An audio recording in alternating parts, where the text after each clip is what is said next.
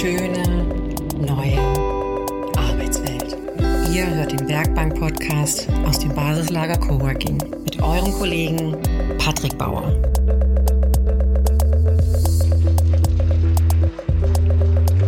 Heute wieder zu Gast der Anwalt unseres Vertrauens, Kilian Springer von KTR Legal hier aus dem Basislager mit einer neuen Folge Recht einfach mit Kilian. Ob es wirklich so einfach wird, ich will mal nichts vorwegnehmen, aber das Thema Gründen und Rechtsform, Gewerbeanmeldungen und Steuern ist nun mal ein harter Brocken.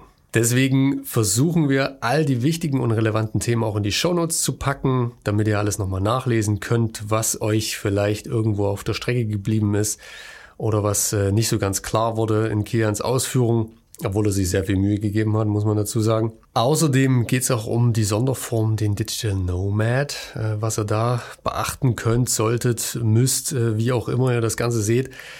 Wir haben versucht, darüber zu sprechen. Ist ein schwieriges Thema und sicherlich könnte man eine komplette Folge nur damit befüllen.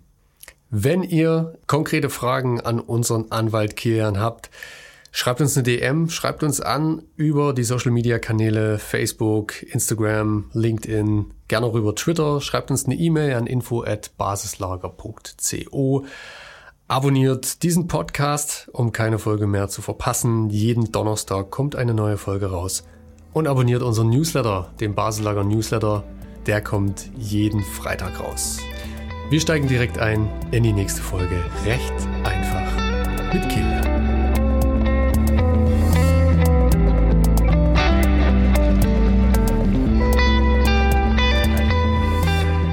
Heute soll es äh, losgehen mit der Gründung. Die zwei Folgen mit dir ja. vorher, da haben wir ja die, äh, das Vorgeplänkel sozusagen besprochen, ne? auf dem Weg zum, zur Gründung, äh, Marke anmelden, davor erstmal die Ideenfindung, was brauche ich überhaupt, mhm. Äh, was bin ich überhaupt. Und heute soll es dann losgehen mit der physischen Gründung. Ähm, Rechtsform ist dabei wieder so ein Thema, haben wir in Folge 1 schon mal kurz drüber gesprochen.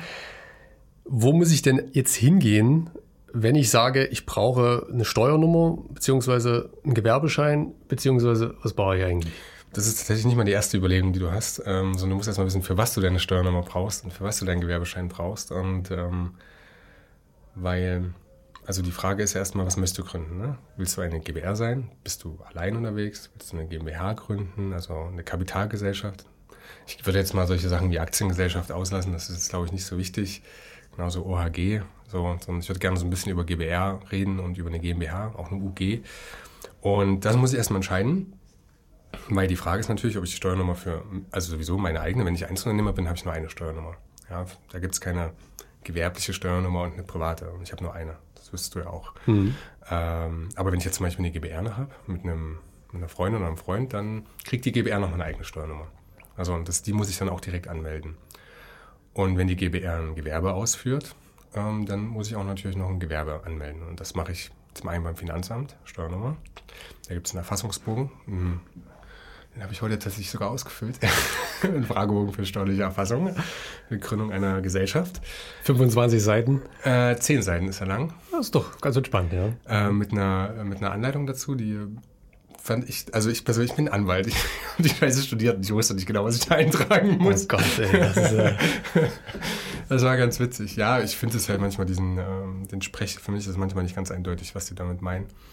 Ähm, also ich kann das schon weitestgehend, aber bei manchen Sachen bin ich mir auch unsicher. Und ähm, dann füllt man die schön die zehn Seiten aus.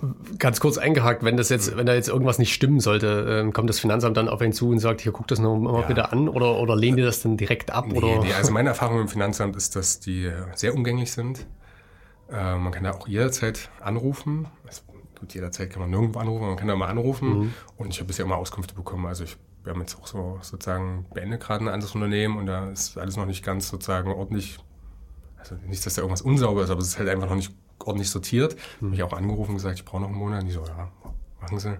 Also ein bisschen erklärt, ein paar Fragen gestellt und die müssen ja schon aufpassen, dass sie nicht zu sehr in die steuerliche Beratung reingehen, aber die helfen einem auf jeden Fall. Also in allen Bereichen, die ich bisher im Finanzamt Kontakt hatte, war das eigentlich immer eine angenehme Geschichte. Also entweder direkt beim Finanzamt anrufen oder halt dann Steuerberater einschalten. Ja, also ja. bei einem gewissen Punkt sagen dann auch, gehen Sie zum Steuerberater. okay, das hilft. Genau. Ja, okay, Steuernummer ist das eine, ja. Mhm. Und dann Gewerbe. Gewerbe. Genau. Und beim Gewerbe gibt es halt, also erstens muss ich erstmal rausfinden, brauche ich ein Gewerbe? Ne? Das Mhm. hatten wir auch in der ersten Folge lange besprochen. Ne? Bin Genau. ich entweder Freiberufler, das sind ja sozusagen Katalogberufe. Ähm, also die klassischen Freiberufler sind äh, alles so Anwälte, Steuerberater, ähm, Ärzte, Künstler, Architekten. Ähm, und dann gibt's jetzt, was jetzt ja viel dazugekommen ist, sind die ganzen Beraterinnen, Berater, Unternehmensberater, IT und so weiter und so fort. Das, was die alle ausmacht, ist, dass sie sozusagen ihren Job, also das muss man jetzt vielleicht mal 15 Jahre zurückgehen, immer von zu Hause machen können und kein, ähm, sozusagen kein, keine Betriebsstätte brauchen. Das heißt also, sie arbeiten vor allem geistig. Das ist ein wichtiger Punkt. Ich finde es irgendwie schwierig beim Arzt vorzustellen, der arbeitet zwar auch geistig, aber da finden ja auch Behandlungen statt. Ähm, ob das jetzt, also es funktioniert also nicht immer so richtig, aber das, was am Ende rauskommt, ist also, man denkt und dann findet man was raus und dann, genau, macht man vielleicht, ist meine Künstler schafft ja auch ein Werk. Also nur für seine Gedanken bezahlt man das jetzt nicht. Ähm, ja, und dann, wenn ich das für mich rausgefunden habe, ne, wir hatten ja letztens lange drüber gesprochen, wo ist denn der, wo ist, wie ist es beim Fotografen, Fotografin, wo ist da genau, wann ist Gewerbe, wann ist ähm, freiberuflich. Also sicher ist freiberuflich immer, wenn es Kunst ist. Und Kunst ist es immer dann, wenn sozusagen auf einem hochwertigen Niveau in kleiner Stückzahl Bilder ausgestellt werden, man vielleicht auch eine Künstlerkarriere schon hat, in dem Punkt, dass man irgendwie vielleicht ein Studium gemacht hat in dem Bereich, ähm, Preise gewonnen hat, Ausstellungen gemacht hat. Muss man einfach zeigen, dass man auch so unterwegs war. Ja, ähm, auch beim Thema Design und sowas wird da immer, ist immer schwierig, sozusagen genau die Unterscheidung zu treffen. So, habe ich das nicht, dann habe ich vielleicht relativ klares Gewerbe, gibt es noch eine Frage, dass es teilweise erlaubnispflichtige Gewerbe gibt. Das heißt also, für manche Sachen darf ich nicht einfach ein Gewerbe anmelden. Und ähm, ich habe möglicherweise ich hab mir einen kleinen Spickzettel gemacht und würde mal so ein paar Stichpunkte reinwerfen. Also man kann sich aber so ein bisschen merken für alle Sachen, ähm, wo man vielleicht äh, sage ich mal, moralisch oder wo man eine besondere Verantwortung hat für die Dinge, die man tut. Also jetzt zum Beispiel ist Betrieb einer Spielhalle dabei. Ne? Also da gibt es natürlich Verantwortung, es gibt Spielsucht, Leute können spielsüchtig werden und dann darf halt da sozusagen nicht jeder einfach mal so eine Spielhalle aufmachen, sondern die Leute müssen halt wahrscheinlich nachweisen, dass sie in der Lage sind, ähm, sozusagen das, das ordentlich zu machen. Dann gibt es Versicherungsvermittler, Versicherungsberater, Reisegewerbe, also gerade diese ähm, Reisebüros, ähm, Makler habe ich glaube schon gesagt, wenn man eine Versteigerung durchführen möchte. Ähm, ja, solche Sachen, da bräuchte man sozusagen eine spezielle Erlaubnispflicht. Das heißt, man muss irgendwie äh, was nachweisen, Fähigkeiten, also jetzt Makler gibt es einen Maklerschein oder hier Reisegewerbe gibt es die Reisegewerbekarte. Ähm, wenn man sich da unsicher ist, finde ich, kann man sehr viel im Internet finden, um das nochmal zu prüfen. Aber ich sag mal so, du kriegst das Gewerbe auch nicht angemeldet. Also da kommt dann direkt äh, die Retourkutsche so vom Gewerbe. Dann, ja, wo ist, denn, wo ist denn deine Genehmigung oder wo ist deine, sozusagen. Es Okay. kann auch sein, dass man ein Gewerbeverbot bekommen hat, weil man irgendwie, ähm, also das passiert mal im Gaststättenbereich, ja, dass man zum Beispiel extrem gegen Hygienevorschriften verstoßen hat, extrem viel Schwarzarbeiter hatte und so, äh, oder sonstige Sachen, Insolvenzverschleppung, ähnliches, dann kann man auch ein Gewerbeverbot bekommen. Also ich glaube, sogar Insolvenzverschleppung ist eher so das Standardthema, warum man Gewerbeverbote bekommt und dann kann man halt auch kein Gewerbe anmelden. Ja, das sind sozusagen die aller, allerersten Schritte. Ähm, es ist halt schwierig, das jetzt abstrakt darzustellen, dass es für jeden jetzt irgendwie jeden abholt. Aber Das ist schon klar, ja. genau, Aber das ist ähm, Gewerbeschein beantrage ich auf dem Gewerbeamt. genau. Ja. Also ich kann jetzt für Leipzig sagen, da kann man es äh, online ausdrucken und dann natürlich bisschen in Deutschland ausdrucken und, und hinschicken. Online ausfüllen, ausdrucken, unterschreiben und dann wieder hinschicken. Genau. Genau. Genau, und macht man es auch beim Finanzamt. und das, das ist so, das ist der Prozess und Mhm. äh, damit bekommt man dann ähm, den Gewerbeschein, die Zuteilung im besten Falle, äh, wo dann einfach drin steht, was für ein Gewerbe man ausführen darf oder kann. Genau, genau. Ja. genau. Also für was man es halt angemeldet hat. Das kann ja auch durchaus sehr ähm, breit sein. Also, Ja, es kann auch super, also super schäumig ist übertrieben, aber ja, also ich habe jetzt, komme aus dem Bereich, ich kenne viele Leute, die halt einfach mal so Veranstaltungsservice haben und das kann irgendwie gefühlt sein, dass du irgendwie äh, ähm, Getränke lief, äh, jemanden bringst auf der Veranstaltung oder dass du halt eine Technikanlage aufbaust oder, ähm, also das kann ja alles sein, ne? Okay, das ist ja spannend. Also Gerade so diese Dienstleistungen oder manche schreiben gleich nur Dienstleistung oder Handel oder was auch immer, also das ist, ähm, ja, äh, ja, kann halt vieles sein, ja. Das, da kann man ein bisschen kreativ werden. Also tatsächlich in der, in der Einteilung beim, beim Gewerbeschein gibt es da jetzt nicht irgendwie so ganz klare Kategorien. Nee, gar nicht. Nee, du schreibst das frei rein. Das ist ein Freifeld und du schreibst da rein, was du so überlegst, was du machst. Okay. Ja, ja. ich habe, da stehen manchmal verrückte Sachen drin. Ich, ich denke, dass dann auch nachgefragt wird. Also wenn ich da Ja. jetzt reinschreibe, irgendwie Verkauf von Einhornhaar, dann wird er wahrscheinlich schon fragen, was haben Sie vor? Können Sie Mhm. das wieder genauer erklären? Aber solange sich sozusagen, glaube ich, die ähm, verantwortlichen Personen darunter was vorstellen können, ist das okay. Kostet das Geld? Ja, ähm, ich glaube, also ich weiß nicht, ob wie weit es unterscheidet. Ich glaube, in Leipzig zahlt man 50 Euro für eine Gewerbeanmeldung pro Person. Das ist einmalig. Mhm. Damit habe ich dann das Gewerbe angemeldet Ja. und äh, dann muss ich Steuern zahlen, aber im Jahr, oder? Genau, du zahlst Gewerbesteuer. Mhm. Und da hat jede Gemeinde einen Hebesatz, ähm, die kommt nochmal dazu. Also die, damit können die so ein bisschen kontrollieren, ob die Leute sich, also ein geringer Hebesatz ist gut, das ist günstiger. Ein hoher Hebesatz natürlich nicht so gut. Also man kann Mhm. sich eigentlich schon eindenken, dass Gemeinden, die es nicht nötig haben, in Anführungsstrichen, eher einen höheren Hebesatz nehmen und, sage ich mal, Gemeinden, die zwingend Firmen ranziehen wollen, die haben eher einen niedrigen. Also München wird wahrscheinlich mehr zahlen als in Thüringen auf dem Land. Okay. Wie ist es in Leipzig, weißt du das? 406 oder 460, bin mir nicht ganz sicher. 460 Ja, im Jahr. ist der Hebesatz, Ist der Hebesatz. genau. Okay. Also du zahlst ja, wichtig du, ist du ja, zahlst nach deinem.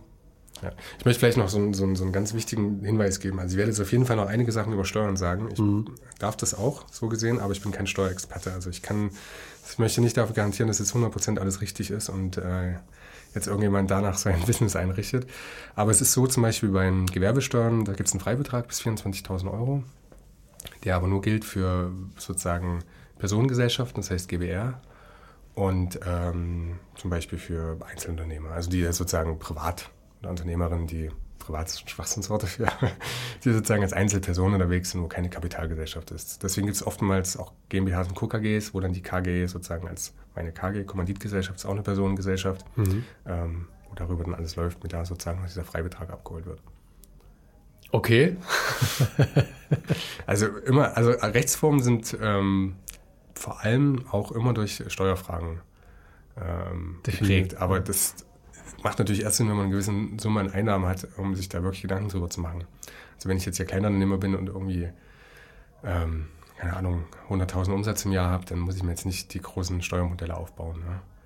Ähm, umso schnell mehr Geld reinkommt, umso mehr überlegen halt Leute, wie sie denn das, ja, viele nennen es dann Steuervermeidung, aber wie auch immer man das nennen möchte. Steueroptimierung. Optimierung, ja. Und an dieser Hebesatz berechnet sich dann, äh, um nochmal darauf zurückzukommen, das beschließt- von dem von den, auf den Gewinne. auf die Gewinne. Okay. Ja. Und das beschließt ähm, also jeweils zuständige Organ, bei uns jetzt Stadtrat, ne, beschließt dann den Hebesatz.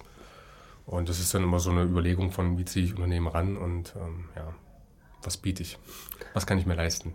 Okay, also das ist meine Überlegung. Gewerbeschein, erstmal 50 Euro, zack, dann habe ich den Gewerbeschein. Mhm. Ja. Und dann, ähm, je nachdem, wie der Hebesatz in der jeweiligen Mhm. Gemeinde ist, wo ich das Gewerbe angemeldet habe, ähm, bezahle ich dann im Jahr dann die Gewerbesteuer. Wenn ich da drüber komme, ja. Also 24.000 Euro Gewinn ist ja jetzt, sage ich mal, für ein, für ein, wenn man einzeln ist, gar nicht so wenig für ein, Ja. ein Startup oder ein Okay, 24.000 Euro, unter dem keine, Gewerbesteuern. Keine aber Gewerbesteuern. Einkommensteuern. was jetzt? Ja, es gibt ja mehrere Steuern. Es gibt ja noch Ja, ja. Einkommensteuern. Also mit den Gewerbesteuern stütze ich sozusagen meine Stadt oder die die Region, in der ich bin. Und die Einkommensteuern gehen ja direkt an, an, sozusagen an, an, an die, ähm, nach Deutschland, Bundesrepublik. Das sind ja sozusagen, ähm, die werden natürlich wiederum nach unten verteilt und auch gehen die, kommen die auch wieder an die Gemeinde an. Ähm, über Sachsen und dann gibt es verschiedene Schlüssel und hier und da und Förderung und Großstadt, ja, Großstadt ein wichtiger Punkt. Das ist erstmal alles egal, aber grundsätzlich gehen Einkommensteuern nach Deutschland, Ja. ein bisschen bescheuert, und Gewerbesteuern an die Gemeinde. Also die Stadt Ja. Leipzig schickt mir einen Brief und sagt, gib mal Gewerbesteuern und das Finanzamt schickt mir einen Brief und sagt, gib mal Einkommensteuern und Lohnsteuern. Und äh, genau. Und das Tolle ist, wenn man ähm, sich jetzt für ein, eine Kapitalgesellschaft entschieden hat, ähm, dann, also eine GmbH und eine UG, dann zahlt man Körperschaftssteuern. Das Körperschaftssteuern sind sowas wie die Einkommensteuern der Kapitalgesellschaften. Die werden aber auch, und da bin ich jetzt, jetzt der Moment, wo ich wieder, wo ich das Wissen lange nicht mehr aufgefrischt habe, fehlt es mir gerade ein bisschen, die werden aber sozusagen ein bisschen verrechnet. Ich habe jetzt leider vergessen, wie es war. Das ist ein bisschen peinlich jetzt, weil ich so lange nicht mehr darüber gesprochen habe, äh, mit den Einkommensteuern. Also das heißt also, wenn ich Gesellschafter bin und ähm, mir Gewinne rausnehme, ja, geht jetzt nicht von meinem Gehalt, sondern Gewinne rausnehme, dann äh, werden die, äh, gibt es zwei verschiedene Besteuerungswege, wie ich die Gewinne, also die Kapitalertragssteuern, ähm, äh, nicht Kapitalertragssteuern, das ist ganz anderes, Entschuldigung, Körperschaftssteuern mit den Einkommensteuern sozusagen verrechne. Ähm, das wird was anderes. Aber man muss halt so sehen, man muss sich ja keine Gewinne rausnehmen aus einer GmbH und dann werden die äh, sozusagen Gewinne der GmbH anders versteuert. Okay. Also viel, ich habe jetzt ganz viel Steuer gehört. Ja, Steuer. Das ist tatsächlich was, äh, wo man, wo man schnell da hinkommt. Deswegen Steuerberater ist auf jeden Fall bei so einer Gründung nicht schlecht. Ich glaube, Empfehle es immer, ja. so, so, solange man ein Kleinunternehmer ist ja, oder, oder alleine ist, ist das alles noch irgendwie machbar. Sobald aber da mehrere Personen mit reinkommen, wird es kompliziert. Definitiv. Ja. Definitiv. Also und da ist ja auch der Moment, ne? Also wenn ich alleine bin, dann ähm, muss ich sowieso keine, kann ich keine GBR gründen oder so. Ich bin ja alleine, das ist ja eine Person. Ich bin Einzelunternehmer. Genau. Ja. Ähm, Rechtsform heißt ja, ist ja sozusagen was, was mehrere Personen annehmen müssen, um überhaupt tätig werden zu können. Muss ja, wie habt ihr denn euer, euer Geld und was zwischen euch, euer Vermögen? Wir gehen ja, wenn wir zusammen wieder eine Firma aufmachen, dann bilden wir zusammen Vermögen mit unserer Zusammenarbeit. Ja, meinetwegen, du bist jetzt Fotograf und ich bin Berater und wir haben beide geben unsere Arbeitskraft da rein und, und dann verdienen wir Geld zusammen und dann müssen wir ja irgendwie gucken, wie wir das untereinander aufteilen. Und dafür haben wir ja unsere Gesellschaft. Zum einen nach innen, wie teilen wir das auf? Zum einen nach außen, wie werden wir besteuert?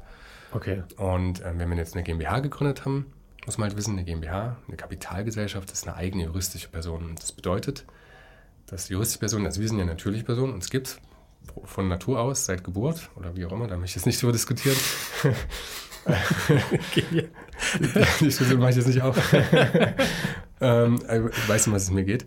Und die juristische Person heißt sozusagen so, weil ich sie ja juristisch erschaffe. Also ich muss Ja. im Handelsregister eintragen lassen. Da ist dieses Register, da steht drin, oh, jetzt gibt es eine juristische Person. Die Gesellschafter sind Patrick und äh, Kilian. Und, ähm, und dann diese, diese Gesellschaft ist dann sozusagen Eigentümer, Eigentümerin von allem, was, was wir haben. Also wenn wir ein Auto über die Gesellschaft kaufen, dann kauft, gehört das Auto halt der Gesellschaft. Wenn wir aber unser GBR zusammen sagen, wir haben so viel verdient, wir kaufen jetzt zusammen ein Auto über die GBR, dann gehört das Auto uns zu 50, 50 Prozent. Also wir, wir hören das zusammen, das ist eine Gesamthandsgemeinschaft. Also alles, was in dieser GBR drin ist, gehört uns beiden. Es gibt auch Sonder, äh, ähm, Eigentum, aber das, das ist jetzt erstmal, das lassen wir jetzt erstmal weg. Also es kann sein, dass du den Laptop einbringst und das konkret deiner ist. Aber vom Grundprinzip ist alles, was da drin ist, erstmal unser gemeinsames Eigentum. Die kleinste Kapitalgesellschaft Ist die UG. ist die UG. Okay. Also klein ist so ein bisschen schwierig. Also man muss halt sagen, eine UG ist nichts anderes als eine GmbH mit weniger Stammkapital. Das Stammkapital bei einer GmbH ist ja 25.000 Euro mindestens. Und das Stammkapital einer UG kann schon 1 Euro sein. Die UG hat immer so ein bisschen das Ziel, zu einer GmbH zu werden. Ähm, deswegen ist es nämlich so, ich kann bei einer UG keine Sachgründung machen. Sachgründung ist, wenn ich zum Beispiel anstatt Bargeld einzuzahlen, ein Auto einbringe, was entsprechend viel wert ist. Oder ähm, ein Haus oder was auch immer. Irgendwas, was halt mindestens 25.000 wert ist. Was auch gerne passiert ist, dass man ja ein Unternehmen umwandelt, das Unternehmen einbringt. Ähm, und bei einer UG geht das nicht. Da kann ich nur Bargeld einbringen und muss dann ein Viertel des Gewinns ähm, in die Rückstellung packen. Also sozusagen, das kann, darf ich mir nicht auszahlen lassen, sondern immer am Ende des Jahres muss ich entschließen, ein geht in die Rückstellung. Und das ist dafür da, um irgendwann Stammkapital auf eine GmbH hochzudrücken. Okay. Also es ist schon so, so, so angelegt, ja, dass man später mal eine GmbH gründet und damit halt dann eine juristische Person schafft. Ne, die UG ist schon eine juristische Person. Das die auch UG ist schon. ja eine GmbH. Die UG ist eine GmbH mit weniger Stammkapital. Okay. Alle anderen Vorschriften gelten und die sind nur drei Besonderheiten. Weniger Stammkapital, keine Bargründung Mhm. Und das Geld, äh, der Gewinn muss zu einem Viertel sozusagen hinterlegt werden, einge, ähm, rückgelegt werden. Ähm, das, ist ein, das ist ein wichtiger Punkt. Ähm, ansonsten unterscheiden die sich nicht großartig. Es gibt ein paar Diskussionen hier und da darüber, aber das ist zu vernachlässigen. Was, was macht jetzt in dem Fall Sinn, wenn du jetzt, äh, sage ich mal, mit zwei, drei Leuten ein Unternehmen aufbaust? Sagen wir mal so, du hast äh, einen Techniker dabei, der Ja. was programmiert, dann hast du noch ein Marketing dabei, dann noch vielleicht noch einen Vertrieb. Ähm, was, was macht in so einem Fall dann Sinn? Das kommt tatsächlich sehr stark aufs Geschäftsmodell an. Ähm, also erstens ist erstmal, was ich immer, wenn, wenn Leute bei mir sind, dann frage ich mal, was habt ihr denn in fünf oder zehn Jahren vor? Wie wollt ihr an Geld kommen? Braucht ihr Kapital? Wollt ihr bootstrappen? Das sind ganz wichtige Punkte. Wenn ich kein Kapital brauche und vielleicht auch gar keine so haftungsrelevante Tätigkeit habe, wüsste ich nicht, was eine GmbH erstmal am Anfang spricht GBR. eine GBR. Weil du machst, kannst eine einfache Gründung machen, du hast nicht so hohe Gebühren, ne? du, musst, du kannst ja eine einfache Buchführung machen. Eine GmbH heißt ja immer, dass du Bilanz führen musst, also doppelte Buchhaltung, aktiver, passiver. Das überfordert sehr viele Menschen Ja. zu Recht, weil es das schwer ist. Äh, ähm, und wenn du das nicht kannst und machst, lässt einen Steuerberater machen, da zahlst du dann auch mal, keine Ahnung, wie viel Geld im, im, im Monat. Das ist nicht wenig, das ist kompliziert. Ähm, und du, du hast halt sozusagen erstmal ein Riesending. Und ich habe auch schon sozusagen Gründer bei mir gehabt, die haben es bereut, die haben irgendwann einen Tipp gegeben, hey, wir müssen unbedingt eine UG GmbH gründen. Das war so sinnlos bei den beiden. Die haben auch nur entwickelt, Webdesign gemacht. So. Dann habe ich immer gefragt, warum habt ihr denn eine UG? Ihr seid so zu zweit mit eurem Webseiten, da ist jetzt auch keine große Haftung. Ne? Also man viele, das heißt ja Gesellschaft mit begrenzter Haftung. Mhm. Viele wollen ja eine GmbH und sagen, oh, ich will keine Haftung haben. Ähm, wo ich immer sage, das ist keine Haftung haben, heißt ja nur, dass man sozusagen im Grundsatz nicht für die Schulden aufkommen muss die die GmbH macht. Aber das heißt nicht, dass man irgendwie rechtsfrei handeln kann. also man haftet sich nicht mit seinem Privatvermögen. Ja, aber das auch, es gibt auch eine Durchgriffshaftung. Und wenn ich so richtig Scheiße baue, dann funktioniert die auch. Also, okay. also wenn ich jetzt aktiv, äh, bewusst, vorsätzlich äh, jemanden schädige oder wenn ich, äh, es ist ja die Insolvenzverschleppung, ist ja so ein Haftungsfall. Mhm. Ne? Ich habe irgendwie, damit schädige ich ja sozusagen die Gläubiger, weil ich weiß schon, boah, wir haben jetzt irgendwie schon, wir sind die Kreditlinie schon ausgereizt und wir kaufen jetzt mal hier trotzdem noch zwei Autos und wir wissen eigentlich gar nicht, wie wir das Geld jemals reinkriegen sollen. Mhm. Äh, dann habe ich eine Insolvenzverschleppung sozusagen verursacht oder da habe ich Insolvenz verschleppt äh, ähm, und dann hafte ich natürlich da auch für. Ne? Also da muss man immer so sehen. Ich hafte, also es sind verschiedene Stufen als Geschäftsführer, als Gesellschafter kann man vielleicht auch haften. Ähm, aber das ist sozusagen nicht das äh, sozusagen nicht das Allheilmittel. Aber grundsätzlich sage ich halt, wenn man ein einfaches Business hat, wo man keine großen Haftungsrisiken hat, wo man auch nicht zwingend jetzt Geld von außen braucht, finde ich eine GBR super als Start, weil es lean ist, es geht schnell und ver verlierst halt deine Energie nicht in der Gründung. Okay. Ähm, GBR, um es nochmal zu nennen, Gesellschaft mit Gesellschaft bürgerlichen, bürgerlichen Rechts. Rechts ja. Genau. Oder BGB-Gesellschaft auch genannt. Okay. Das ist und, sozusagen die Grund, die Urgesellschaft. Und das bedeutet, äh, mehrere Personen teilen hm. sich zu bestimmten Anteilen die Firma auf. Ja. Bringen ihr privates. Eigentlich immer pro Kopf, erstmal standardmäßig. Bringen ihr privates hm. Vermögen mit ein. Können sie, genau. Ja. Können genau Bar- oder Sacheinlagen bringen, ja. Meinetwegen jetzt wir beide wieder. Du hm. bringst deine Kamera ein. Ich bin jetzt Berater, ich bringe meinen Laptop ein. So. Wir teilen uns das und da kaufen die ja vielleicht noch ein schönes Stativ und mir irgendwie, I don't know, noch einen zweiten Bildschirm. Okay. So. Und damit ist es ausgeglichen und die, die Gewinne werden auch dann zu den Anteilen, die man sich vorher ausgemacht das kann man, hat. Das, das, genau, das kann man ja vereinbaren. Also man kann ja zum Beispiel jetzt, in unserem Beispiel zu bleiben, ne? Ähm, wir machen jetzt eine Beratungsfirma auf und ähm, du arbeitest 100% da drin, 40 Stunden die Woche und ich mache irgendwie nur 10 dann wäre es ja jetzt irgendwie nicht so richtig fair, wenn wir 50-50 machen. Also ich mhm. fände es natürlich super fair. du vielleicht nicht. Und ähm, wir könnten es halt ein Modell ausmachen, dass du zum Beispiel, dass wir nach Arbeitsstunden das aufteilen, mhm. so, sozusagen dann prozentual. Ähm, oder dass wir einen Beschluss machen und sagen, ähm, von Jahr zu Jahr, wir gucken, oder es gibt ein Punktesystem, das ist bei Anwaltskanzleien sehr üblich, dass man irgendwie Punkte kriegt für Veröffentlichungen, weil das eine wichtige Werbung ist oder für Vorträge oder Vorstandsposten oder so. Okay, und damit kann man sich dann mehr Prozente erarbeiten. Genau, genau. Und dann wird es einfach in ein Verhältnis gesetzt und dann mhm. so kriegt, man am Gewinn beteiligt. Dann haben wir vielleicht nur beschlossen, dass wir irgendwie eine Rücklage bilden. 10% des Gewinns gehen immer in die Rücklage, mhm. um auf Nummer sicher zu gehen. Und 10% schütten wir unsere Arbeitnehmer aus, wie auch immer. Also man kann ja sozusagen, das, das ist, eine GBR-Vertrag kann man schon sehr, sehr, sehr frei gestalten. Ähm, was man natürlich selten sieht, weil die meisten ziehen sich den ersten besten GBR-Vertrag, den sie irgendwo im Internet finden. Da haben die IHKs teilweise auch ganz gute Verträge und das ist jetzt nicht totaler Müll, aber ähm, natürlich jede GBR ist irgendwie anders drauf und mhm. es ist schwierig sozusagen, das dann selbst zu gestalten. Und dann, die GBR gründet man, meldet sie an mhm. und dann nee, kann man... Nee, man meldet sie nicht an. Man muss sie nicht einmal anmelden? Nee, beim also, Finanzamt, ja. Okay und zeigt sie sozusagen an, gefühlt. Also man meldet sich schon an, also beim ja. Finanzamt. Wenn du natürlich ein Gewerbe ausführst, was wir vielleicht gar nicht tun würden als Berater, mhm. wahrscheinlich doch, aber mit den Fotos und so, aber da haben wir schon drüber geredet, das fassen wir heute nicht nochmal an das Thema. das ist heiß, ja. Das ist heißes Eisen. ähm, ja, melden wir noch das Gewerbe an und dann geht's los. Und dann hat man das Thema der Besteuerung, auf das man einfach achten muss, und das Thema der genau. Buchhaltung. Genau. Ja. Muss immer sagen, es gibt so ähm, Genau, Buchhaltung hat man, man muss auch nicht Buchhaltung führen, um, um, sozusagen nachweisen zu können, wie viel Steuern man zu zahlen hat. Und genau, also man hat ja auch Kinder das klassische Ding, ne? Also das ja, man muss ja nur noch ganz stark aufpassen, was ist privat, was ist äh, gewerblich, ja? Essen gehen oder. Da lohnt es sich dann auch ein Firmenkonto einzurichten wahrscheinlich? Du musst ein Firmenkonto. Du musst. Ja, du musst nicht, aber das ist, äh, also ja. das wäre also ich würde sagen, wenn es Probleme gibt mit dem Konto, dann bist du dran schuld, dann hast du dafür zu haften. Dann mhm. ist es schon dein eigenes Problem. Also ich wüsste jetzt auch nicht, also wenn wir jetzt eine GB aufmachen, mhm. müsstest du ja auch, hast ein Mega-Problem, sozusagen die Einnahmen aufzuteilen. Ne? Also das ist so eine Buchhaltung, ist ja schrecklich. Also das würde ich nicht empfehlen. Dann macht man aber einfach nur eine Einnahmen-Ausgaben-Rechnung, Ja, Einnahmenüberschuss. Einnahmenüberschuss. Und das war's dann. Ja. Und dann zahlt man Jahresende ähm, Einkommenssteuer, Ja. Gewerbesteuer, wenn man über die 24.000 kommt und Gewerbe ausführt.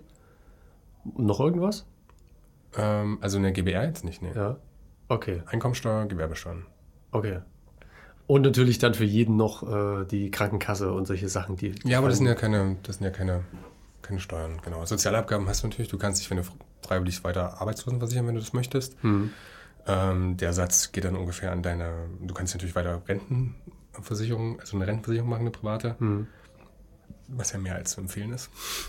Also das ist dann halt in dem Fall, dass man jetzt sagt, man gründet eine GBR und man das auch komplett selbstständig dann. Ja. Ja. Kann man das auch neben dem Beruf machen? Ja, Geht auch. ja, definitiv. Es gibt ja sehr, sehr viele, die das machen. Das muss man halt natürlich nur mit dem Arbeitgeber klären. Ne? Ja. Also wenn, man muss ja immer dass alle Nebenbeschäftigungen, also ich bin ja sozusagen verpflichtet, mit meiner Arbeitgeberin ähm, meine Arbeitskraft zu liefern und dann habe ich vielleicht 20 Stunden die Woche ausgemacht, dann muss ich das auch liefern können. Und wenn ich natürlich nebenbei 60 Stunden in meiner super G äh, GBR arbeite, ähm, dann darf die Arbeitgeberin mir das halt auch schon entweder verbieten oder halt so weit einschränken, dass ich halt irgendwie in der Lage bin, die 20 Stunden, weil die muss ja auch darauf achten, ich darf halt nicht mehr als 40 Stunden arbeiten und sie ist halt verpflichtet, äh, darauf zu achten, dass meine äh, sozusagen Arbeitszeiten einhalte oder also Maximalzeiten und dann, ja, muss ich da ein bisschen aufpassen. Auf jeden Fall immer anzeigen, anmelden, absprechen. Nebengewerbe. Okay. Das hat auch teilweise ja wettbewerbsrechtliche Probleme. Ne? Also wenn ich jetzt Das gleiche mache wie für den Job, bei dem ich Genau. angestellt bin, dann Genau, ist das ja. ein Problem. Ja. Okay. Äh, GBR, was, was ist dann so der, der nächste oder das nächstgrößere, in das man dann ähm, reingehen kann? Kommt dann die GmbH wahrscheinlich irgendwann als die. Nee, also als GBR rutsche ich eine OHG rein. Also OHG. OHG. OHG. Offene Handelsgesellschaft. Gut. genauso als Einzelunternehmer, jetzt in meinem Fall, könnte ich auch Kaufmann werden. Ähm, das heißt nämlich, wenn ich eine gewisse Summe an Einkommen überschritten habe, also an Umsatz, dann heißt es so, dass ich registrierungspflichtig bin. Dann muss ich mich halt im Handelsregister eintragen lassen als Kaufmann. Also das ist das Problem ist halt, ich könnte auch schon Kaufmann sein, ohne es zu wissen. Und dann gelten Kaufmannsvorschriften für mich. Und das, was wir sozusagen in der Ausbildung immer im Jura ewig gelernt haben, ist das kaufmännische Bestätigungsschreiben. Das heißt also, es ist Usus bei Kaufmännern, sagt man halt, oder bei Leuten, die Kaufmänner sind, dass wenn wir beide jetzt ein Gespräch haben, meinetwegen, und schickt dir danach ein Schreiben, da steht dann drin, hiermit bestätige ich dir, ähm, dass ich dir morgen zwei Tonnen Walfleisch liefere und du reagierst nicht drauf, dann ist das eine Bestätigung. Ja. Ja, und dann hast du einen Vertrag abgeschlossen. So. Und das ist halt, äh, ähm, ähm, geht halt nur zwischen Kaufmännern. Und, oder halt auch die Form, also meistens ab einem gewissen Umsatz muss man dann auch richtig bilanzieren. Ne? Dann reicht nicht mehr so eine Einkommensüberschussrechnung, das, das Einnahmenüberschussrechnung, weil das ist natürlich was Einfaches. Wenn du 500.000 Euro Umsatz hast, dann kannst du nicht mehr irgendwie mit Einnahmenüberschuss rechnen. Ähm, wenn du mich jetzt fragst, wo die genauen Grenzen sind, wenn man Kaufmann ist, sage ich, da kann ich genau sagen, es kommt tatsächlich ein bisschen auf das Business an, wo man ist und dann auf die Umsatzhöhe. Wenn ich jetzt 100.000 irgendwo bin, das ist egal, aber wenn ich in die 200.000, 300.000, 400.000 komme, dann kann das schon sehr gut sein. Also da muss man drauf achten. Ähm, ja, und dann können halt teilweise Regeln halt gelten, also die halt für Kaufmänner, bei einer GmbH ist egal, aber die ist immer Kaufmann, ähm, immer Handelsgewerbe und die OHG ist halt auch so, ist halt sozusagen die GBR als die Kaufmanns-GBR sozusagen.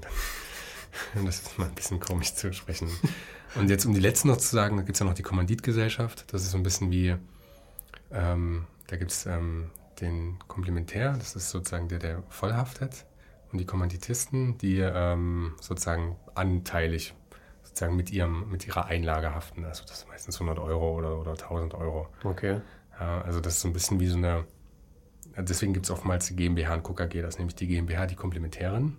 Das heißt also, die haftet voll, haftet sie aber nicht, weil es ja wieder mit begrenzter Haftung ist. Deswegen muss man das mal angeben, GmbH und KKG. Und ähm, die anderen Leute, die Pers Privatpersonen, wie wir zwei meinetwegen, sind jetzt äh, die KG. Also wir bilden natürlich die KG zusammen, wir sind die Kommanditisten und bilden die KG zusammen mit der Komplementären der GmbH. Das ist die GmbH und KKG. Das heißt, als, als äh, Komplementär, nee, als Kommandit, Kommandit. ist man mit Teil schon der, der, der Unternehmensstruktur. Genau. Ja. Also man kann sich das so vorstellen, die GmbH und Co. KG hat den Sinn, dass man sich das Beste aus der Kapitalgesellschaft rausnimmt, nämlich die begrenzte Haftung teilweise und ähm, die Möglichkeit der Anstellung Und äh, das, äh, die Möglichkeit aus, aus den Personalgesellschaften, Personengesellschaften kann man sich halt rausnehmen, dass man einfach sozusagen relativ schnell mit der Kasse direkt arbeiten kann, Einnahmen, Entnahmen machen kann, zum Beispiel auch weiterhin die äh, Gewerbesteuerbegrenzung hat für die Einnahmen. Mhm. Und ähm, ja, manche machen das schon viel zu früh, weil das schon sehr komplex ist, weil dann hat man ja eigentlich so gesehen zwei Unternehmen. Man hat die KG und die GmbH. Also es wird halt, die werden auch so ein bisschen verkreuzt und so, dass sich dann alles zusammen entwickelt, aber das ist schon auf jeden Fall eine die kompliziertere Variante. Ich merke schon, das sind alles Sachen, die ich schon irgendwann mal gehört habe. Äh, ja, es ist Schule. So schwierig, das jetzt hier in einem guten Überblick zu machen. Ja, es ist, es ist immer wieder eine Fallentscheidung, die mhm. äh, je, nach, je nachdem, was man halt gerade vorhat, ähm, ja. entschieden wird. Ähm, du, hast, du hast schon gesagt, du stellst dann immer so ganz gezielte Fragen ja, mhm. an die Gründerinnen und Gründer, die vor dir sitzen und sagst, hey, was wollt ihr genau machen? Was habt ihr vor in fünf bis zehn Jahren? Was natürlich ein riesen äh, Zeitraum ist, wenn man mal jetzt so ausgeht, dass schon zwei, drei Jahre extrem lang sind ja. eigentlich in einer, in einer Gründerzeitwahrnehmung. Aber das ist halt in dem Fall einfach wichtig. Und man kann natürlich so Sachen, wenn man jetzt einmal beschließt, okay, wir wollen hin auf eine GmbH arbeiten, dann äh, spielt man ja auch mit Geldern, dann braucht man, dann braucht man ja mehr Ressourcen, jetzt auch Steuerberater, ne? man muss eine Bilanz machen und so weiter, wie du gesagt ja. hast. Also es sind schon Entscheidungen, die man sich gut überlegen sollte. Ja. Also ich würde sagen, man braucht bei jeder Gesellschaft einen Steuerberater, Steuerberaterin. Mhm.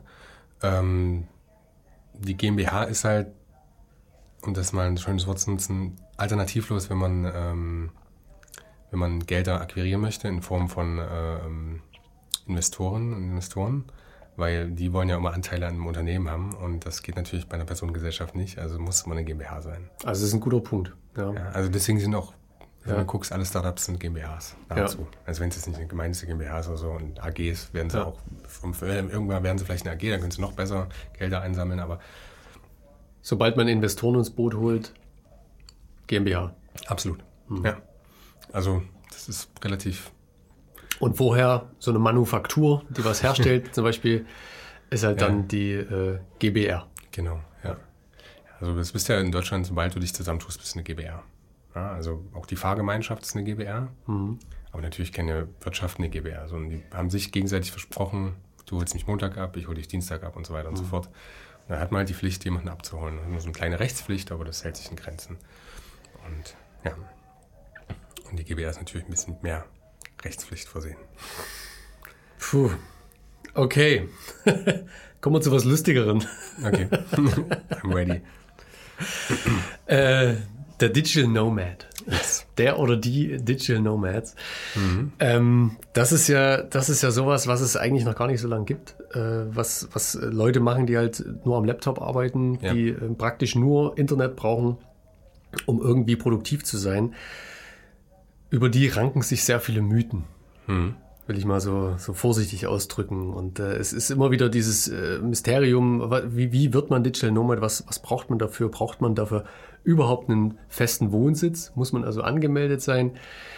Oder äh, kann ich das einfach so jetzt mal losmachen? Ich, ich arbeite jetzt, ich suche mir einen Kunden, ich arbeite am Laptop und muss mich eigentlich nirgendwo registrieren lassen. Funktioniert das so? Also äh, nein. ich mache es gleich mal kurz. Nein. Klare Antwort, nein. Klare Antwort, nein. Also wir haben es ja schon jetzt heute fast schon eher fast zufällig, aber wir sind sehr gut in das Thema Steuern reingerutscht und das ist natürlich auch weiterhin ein bestimmtes Thema. Ähm, auch für Digital Nomads. Nomads. Ähm, die Frage ist ja immer, also ich, wenn ich Leistung erbringe, ähm, wo muss ich dafür Steuern zahlen? Ne? Ähm, und das ist schon der Fakt, wo ich mich äh, registrieren muss. Und entsprechend, und natürlich, welche Gesetze und Regeln gelten für mich, wenn ich meinen Beruf ausführe. Also zum Beispiel jetzt mal, wenn ich mich jetzt mal als Beispiel als Anwalt nehme, ich bin ja in einem Beruf, der sehr stark reglementiert ist. Ja. Da muss man irgendwie sieben Jahre lang in der Ausbildung gewesen sein, um überhaupt in Deutschland Anwalt sein zu dürfen. Auch in allen anderen Ländern der Welt, behaupte ich jetzt mal, gibt es immer eine Art Reglementierung, um sozusagen juristische Beratungen durchzuführen auf dem Level. Ähm, das mag anders sein, das ist definitiv nicht immer so wie in Deutschland, aber und so müsste man auch weiter gucken. Natürlich ist jetzt, sage ich mal, ähm, das Design von Webseiten weder im Haftungsbereich noch so noch in der Ausbildungs das ist jetzt hoffentlich nicht unfreundlich für die Leute, die Webseiten bauen, so meine ich das nicht. Da muss man sicherlich kreativ sein und Sachen können, aber es ist halt einfach nie, kein, damit kann man nicht so viel Schaden anrichten, wie wenn ich jemanden extrem falsch berate und äh, mhm. äh, jetzt im Strafrecht vielleicht noch zehn Jahre in Knast wäre, weil ich irgendwie keine Ahnung habe.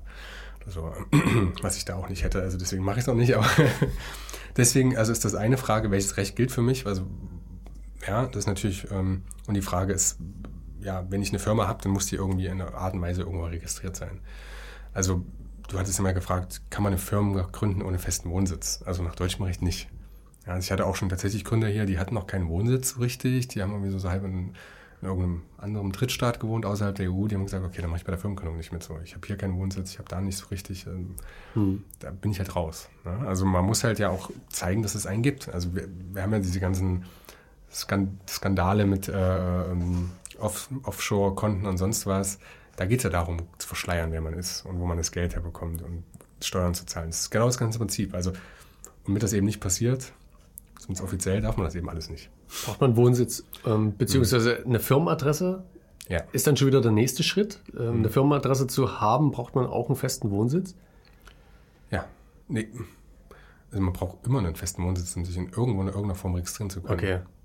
Ja. Also das ist die Voraussetzung dafür. Wo der Wohnsitz jetzt ist, ist halt wieder was anderes. Ne? Ja. Und welches Recht dann gilt, äh, ja. ist, ist, ist wieder die Eigens Das ist natürlich jetzt, wir müssen uns jetzt ein bisschen auf Deutschland vielleicht beschränken auch. Ja. Ähm, das heißt, man hat einen, in Deutschland einen Wohnsitz, äh, reist dann um die Welt, arbeitet mhm. vom Laptop aus. Wie sieht es dann steuerlich aus? Ja, da gehen so einige Sachen. Also es ist jetzt immer so, dass jedes Land, in dem ich bin, wo ich arbeite, die wollen gerne meine Steuern haben. Mhm. Ständigerweise. Also wenn man das Grundprinzip von Steuern versteht, heißt es ja auch, ich nutze die Strukturen, die Infrastrukturen, alles um mich herum und dafür zahle ich halt Geld in den großen Topf ein. Ja, ähm, ja. Entweder weil ich die Polizei äh, brauche dort vor Ort oder die Straßen benutze oder sonst was. Und deswegen ist ja auch berechtigt, dass natürlich sagt, wenn, wenn, jetzt, wenn ich jetzt irgendwie äh, ein Jahr lang in Indonesien lebe, dass dann Indonesien auch sagen, ja, dann beteiligst du dich aber auch in den Kosten für Indonesien sozusagen. Mhm. Ähm, ja, aber es gibt sozusagen, man muss es, also alle, ich muss jetzt sozusagen es gibt kein großes Weltabkommen für das Thema Steuern zahlen. Es gibt tatsächlich zwischen allen Ländern der Erde Einzelabkommen, wie man Personen besteuert, die zwischen diesen Ländern hin und her springen. Super, super kompliziert. okay. ähm, ja, da gibt es nur so Doppelsteuern. Manche gibt, manchmal gibt es gar kein Abkommen. Ja, also ich mhm. gehe jetzt mal von aus, dass Deutschland mit, kann ich jetzt plain einfach mal raten, mit Nordkorea kein Abkommen über die Besteuerung hat. Mhm. Ähm, ähm, aber sicherlich mit den USA. Also ich weiß gar nicht so genau. Ich genau, es ist auch tatsächlich auch kein EU-Ding, weil das ja wirklich um Einkommensteuer und sowas geht und das ist nichts, was die EU sozusagen direkt angeht. Ähm, natürlich haben die EU-Länder, wenn ich glaube ich richtig einschätze, relativ ähnliche Verhandlungen. So. Meistens ist es auch wirklich so gefühlt ein Grundformular, Doppelbesteuerungsabkommen und dann wird da wahrscheinlich zwischen Ländern nochmal irgendwas Spezielles ausgehandelt. Aber da muss man gucken, und die alle Länder wollen am liebsten so besteuern. Nämlich, ähm, es gibt ja mehrere Prinzipien. Ich hatte ja nochmal nachgeguckt extra vor. Ja. Und zwar das Wohnsitzlandprinzip und das ähm, und das Weltkommen-1-Prinzip geht gegen Quellenlandprinzip und Territorialitätsprinzip. Das bedeutet folgendes. Und zwar Wohnsitzlandprinzip heißt, das Land, wo ich meinen Wohnsitz habe, ich bin jetzt Inländer, möchte mein Geld haben. Und zwar Welteinkommensprinzip, alles, was ich auf der ganzen Welt verdiene. Das würden die gerne besteuern. Und dagegen geht das Quellenlandprinzip, das Land, in dem ich mein Geld verdiene. Also angenommen, ich, ähm, das möchte das Geld haben. Und das Territorialitätsprinzip ist dort, wo ich bin das Land möchte mein Geld haben. Also, wir möchten gerne von den ganzen Inländern mhm. das Geld haben, egal wo die sind auf der Welt. Und äh, von allen Ausländern, die bei uns sind, wollen wir auch das Geld haben.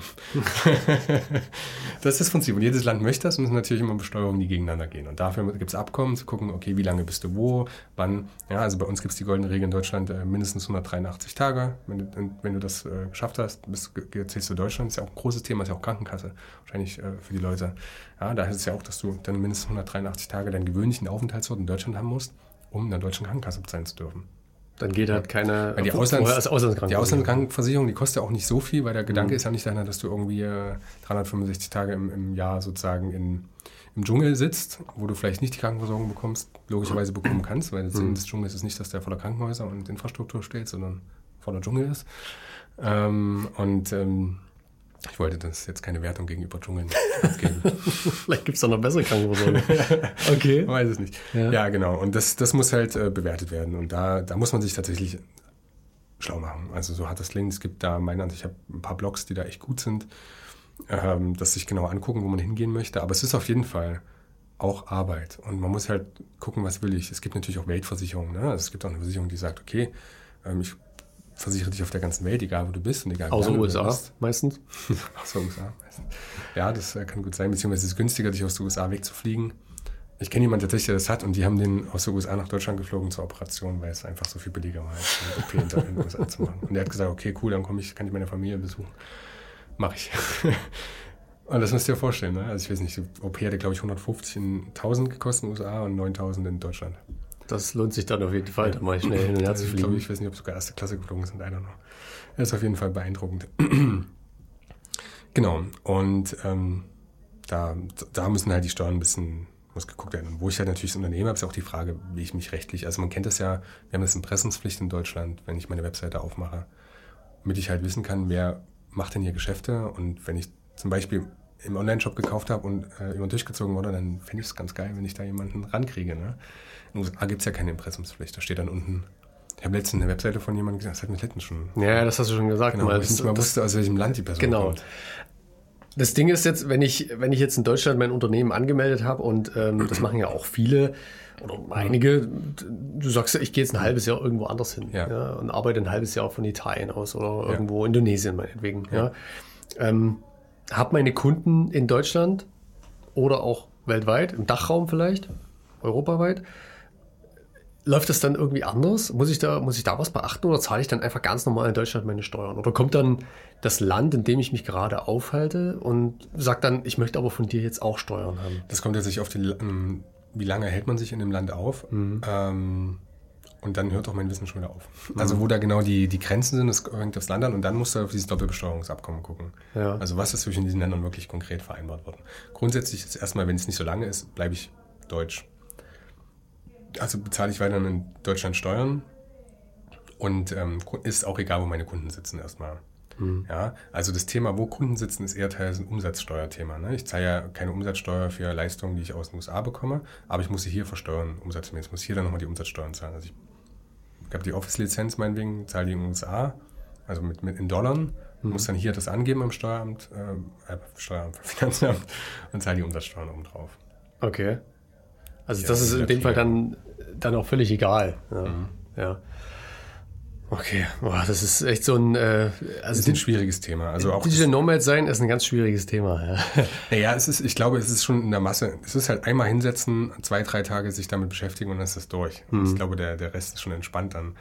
Ähm, was wichtig ist natürlich, dass in dem Land, in dem ich mich befinde, dass ich mich natürlich auch da irgendwie informiere über die dort regenden Gesetze, weil die zählen natürlich 100% für mich.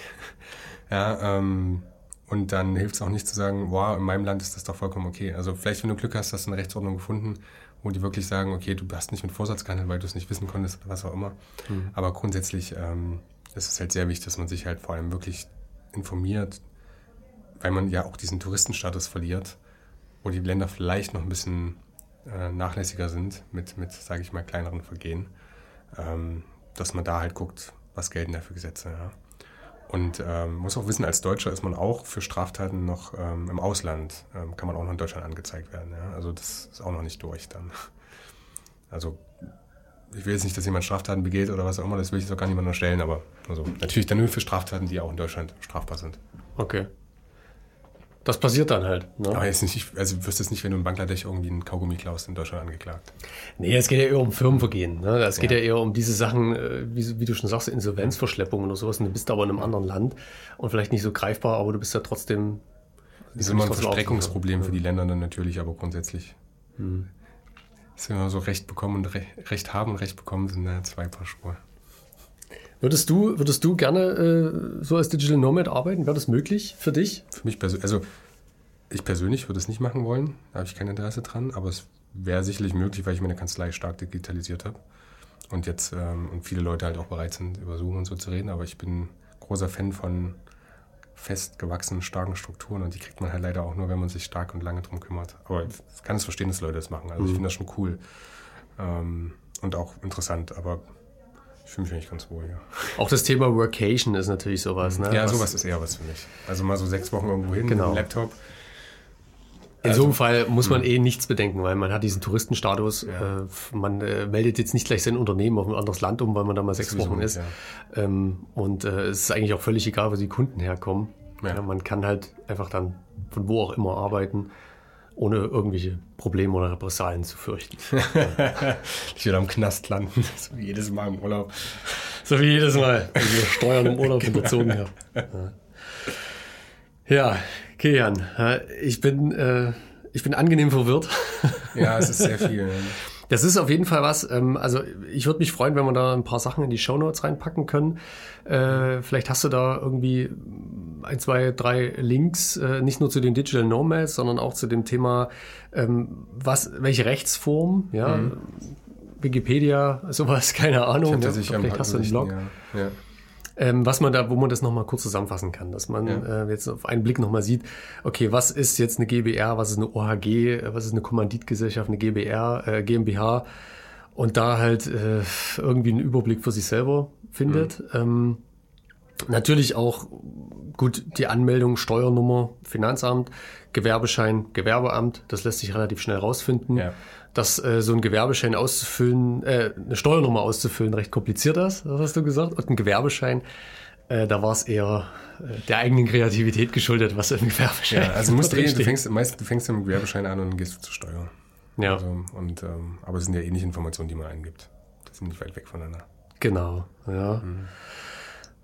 Okay, ja. ja. Also Steuerberater ist auch noch so ein Thema, der ähm, sobald ein ja. das Ganze, über was wir jetzt äh, versucht haben zu reden, jetzt versucht haben beizubringen, sobald das einem zu kompliziert wird, dann macht es auf jeden Fall Sinn, zum ja. Steuerberater zu gehen. Also sobald man eine Kapitalgesellschaft gründet, muss man zum Gesellschaft. Also da gibt es so viele Fallstricke auch. Die Frage, wie man, was zahle ich mir für ein Gehalt aus? Wann habe ich eine verdeckte Gewinnausschüttung und so weiter und so fort. Darf ich einen PKW haben? Darf was darf ich einfach mein Gehalt mal nicht zahlen. Das sind, also das sind so unglaublich viele Fallstricke. Das, ähm, also wir machen ja auch GmbH-Gründungen und helfen Satzungen zu machen. Und tatsächlich ist der größte Teil meistens immer die spezielle Situation der Gründer, irgendwie der Gründerin ähm, zu beleuchten und tatsächlich fast weniger Arbeit auf der Satzung als vielmehr sozusagen Praxistipps. Hm. Und dann nochmal das alles um, also im Zweifelsfall immer einen Steuerberater da holen, ja. Steuerberater und fragen. Fantastisch. Gut. In der nächsten Folge. In der nächsten Folge. In der nächsten Folge äh, reden wir über den Betrieb, die Inbetriebnahme ja. des Betriebs. Das, das ist eigentlich gefühlt digitalen Unternehmens. Also wir müssen mal gucken, ob wir die nächste überhaupt in einer Folge schaffen. Ja. Also wir wollen Social Media besprechen, wir wollen Werbung besprechen, wir wollen AGB besprechen, Vertrag, Verträge, die man allgemein braucht. Ähm, und da, da, da gibt es viel.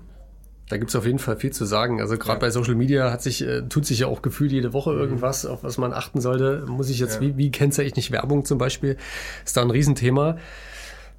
Auf jeden Fall wieder spannend. Ja. Ähm, ich freue mich aufs nächste Mal, wenn ihr Fragen, konkrete Fragen an Kilian Springer äh, von KTR Legal habt, dann schreibt uns eine DM. Schreibt uns an über LinkedIn, Instagram, gerne auch eine Mail. Abonniert diesen Podcast, abonniert unseren Newsletter, der kommt immer freitags raus. Podcast kommt immer donnerstags raus. Entweder mit Kilian oder mit Daniel über technische Themen, äh, dem anderen Daniel über Marketing-Themen. Danke, dass ich dabei sein darf, obwohl ich nicht Daniel heiße. Hier beim Daniel-Podcast, äh, Werkbank-Podcast. Ich freue mich aufs nächste Mal, Kilian. Auch. Bis dann. Ciao.